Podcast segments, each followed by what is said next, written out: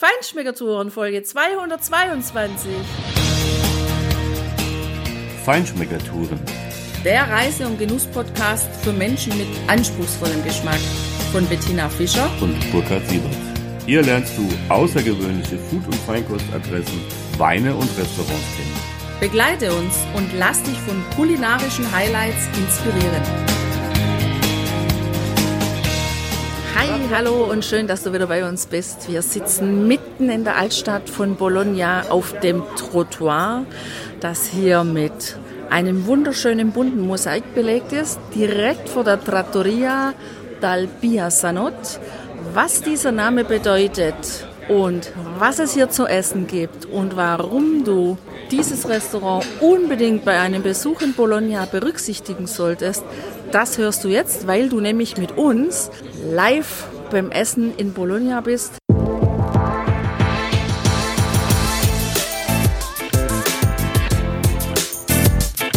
Amaro Montenegro, der vielseitige Kräuterbitter aus Bologna. Das ist der Sponsor dieser Podcast-Episode.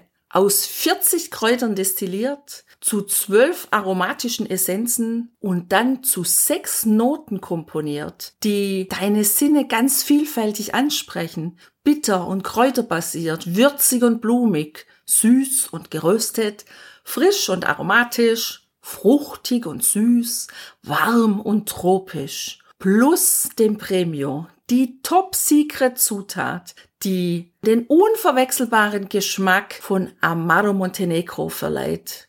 Du hast sozusagen die ganze Welt in einem Glas.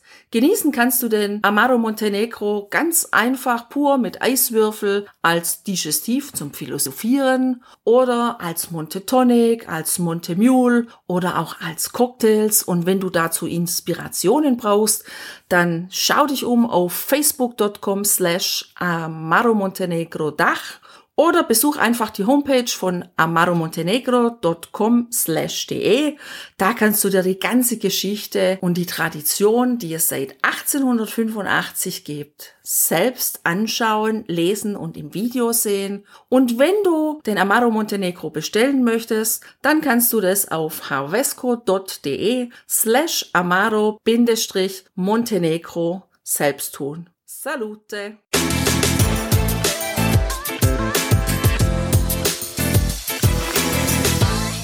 Leider nur auditiv, aber in einem Blog auch visuell. Du kannst die Bilder sehen. Wir machen Bilder von dieser wunderschönen Trattoria. Wir versuchen, diese Atmosphäre hier einzufangen. Und übrigens scheint die Trattoria hier sehr begehrt zu sein, denn alle Plätze sind belegt. Internationales Publikum, italienisches Publikum sitzt hier und das schon mal vorneweg. Ohne Reservierung wird es hier extrem schwer überhaupt einen Platz zu bekommen. Ja, Tina, ich glaube, das fällt uns gar nicht schwer, hier diese wahnsinns tolle Atmosphäre rüberzubringen, weil diese Trattoria, überhaupt diese ganze Stadt einfach wirklich ein einmaliges Flair, einen einmaligen Charme hat. Diese Trattoria ist einfach fantastisch. Du bist hier wirklich unter den Arkaden, die ja für Bologna auch so berühmt sind. Hier hast du ganz, ganz viele Kilometer Arkadengänge ich liebe die total, weil sie eine super heimelige Atmosphäre geben. Übrigens natürlich auch sehr praktisch sind. Im, Sonne, Im Sommer schützen sie vor der Sonne und ziehen Schatten für die Fassaden. Wenn es regnet, kannst du trockenen Fußes hier durch Bologna laufen. Das ist richtig gut. Und ja, diese Trattoria, die hat so einen herrlich alten, authentischen Charme. Du hast hier die großen Öffnungen in der Mauer, die mit Holz und Glas ausgestaltet sind, mit schönen Ornamenten, mit, mit kleinen Fensterteilen. Da stehen viele Flaschen auch im Schaufenster neben der Speisekarte am Haupteingang. Du hast diese Katze, die schwarze Katze, die einen Buckel macht als Logo. Und ja, es hat einfach herrlich italienischen Charme die Stromleitung außen an der Wand, an den Arkaden, die kleinen Lampen, die so an der Wand hängen und wir sitzen hier wunderbar auf dieser Straße. Es ist einfach eine herrliche Atmosphäre. Wir sitzen hier auch übrigens direkt über einem der Kanäle, Bologna ist von zwei Flüssen eigentlich umspült und diese beiden Flüsse wurden überwiegend verschlossen, aber an manchen Punkten, so wie hier eben in der Altstadt, tauchen diese Flüsse auch tatsächlich wieder auf. Wenn du ein paar Schritte vom Tisch weggehst, dann kannst du auf dieses Wasser, auf diese kleine Kanäle zwischen den engen aneinander geschminkten Häusern tatsächlich draufschauen.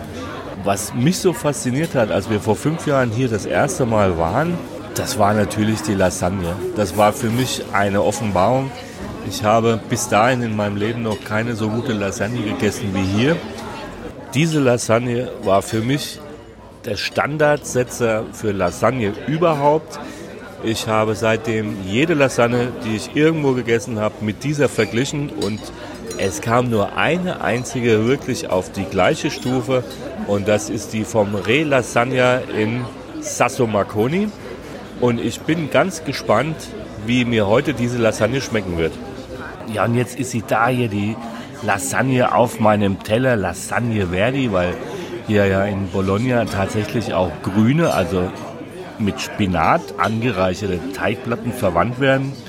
Und ich frage mich schon wieder, wie schaffen es die Bolognese hier, so viele Teigschichten auf diese Lasagne zu verteilen und dazwischen immer noch eine Füllung zu kriegen. Also ich koche ja, Tina, die Lasagne daheim immer für uns und also du und die Jungs sind ja auch jedes Mal regelmäßig begeistert. Das finde ich auch immer sehr schön. Ich mag sie auch, meine Art der Lasagne. Da ist allerdings viel mehr Füllung dazwischen und das schmeckt einfach total anders. So, jetzt nehme ich die erste Gabel und bin schon begeistert, weil diese Lasagne so butterzart und weich ist, dass man da wirklich einfach mit der Gabel durchstechen kann.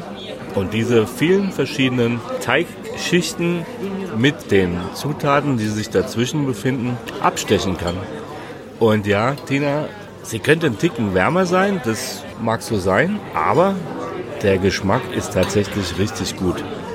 Der ist weich, der ist rund, der ist nicht von irgendwas dominiert.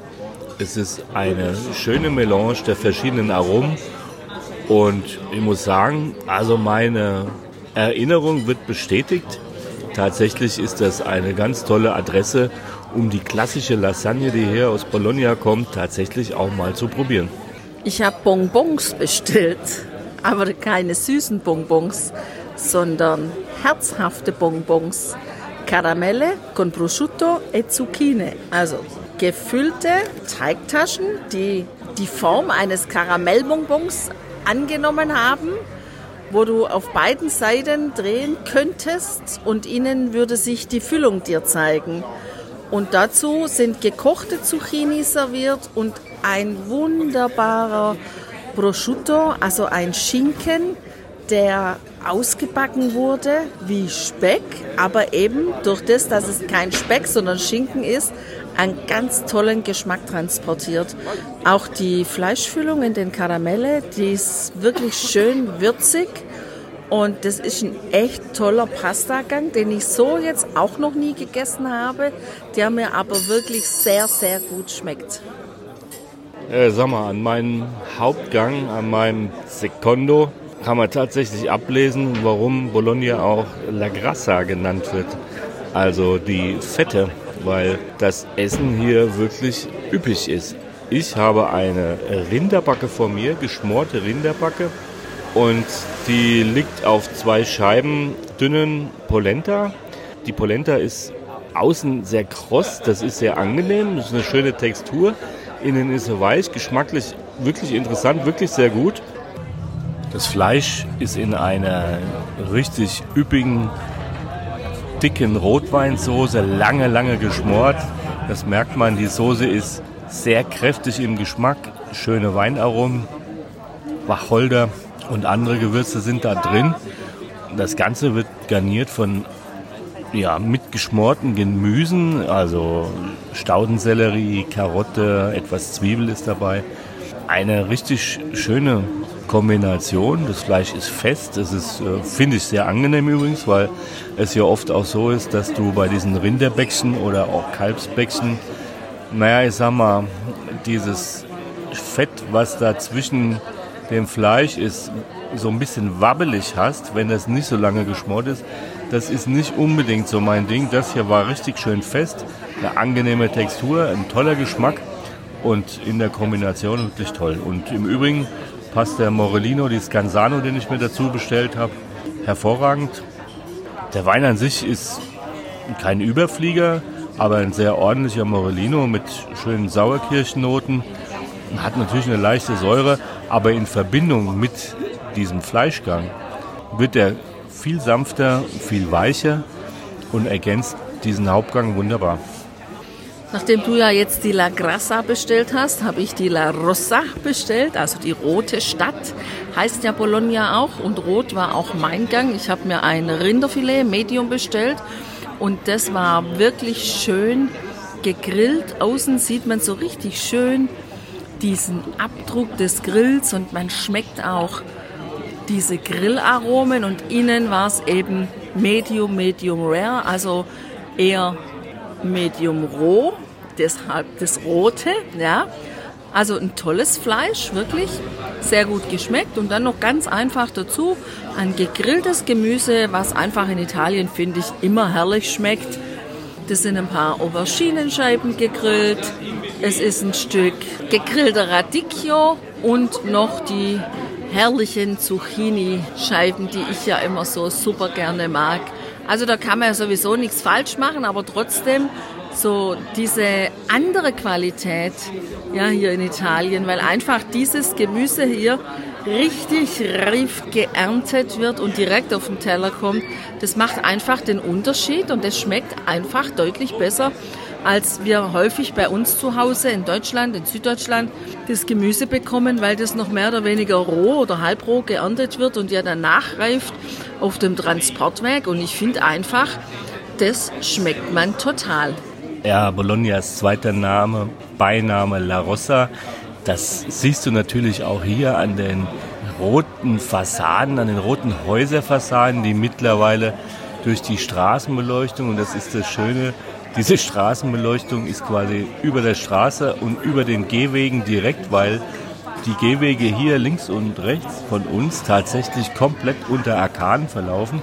Dort hast du diese roten Fassaden, was richtig schön ist. Und ja, jetzt, Tina, kann man den dritten Namen auch noch einfließen lassen. La Dotta, die Gelehrte.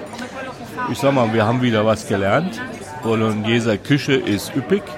Und da muss durchaus was Kräftiges dazu im Glas und vielleicht auch in einem kleinen Gläschen hinterher. Das kannst du hier natürlich in dieser Trattoria wunderbar genießen. Dal Biassanot und du hast ja vorhin versprochen, dass wir noch verraten, was das heißt. Und das ist spannend, weil es hat gar nichts mit dieser Katze zu tun, die als Logo da auf den Fensterscheiben und auf dem Hängeschild prangt, sondern das ist ein Wort aus dem Bologneser Dialekt, haben wir heute gelernt. Das bezeichnet einen Mensch, der nachts nicht ins Bett kommt. Und ja, es gibt hier genügend zu erkunden, nachts zu genießen. Und das wünschen wir dir auch, wenn du in Bologna bist.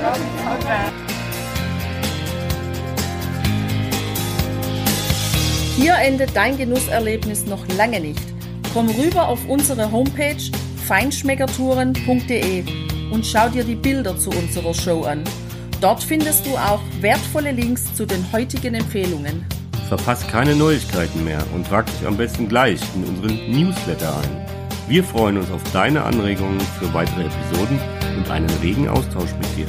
Viel Spaß beim Genießen, denn du weißt ja, wahrer Reichtum besteht nicht im Besitz, sondern im Genuss. Deine Feinschmecker Guides Bettina und Burkhard.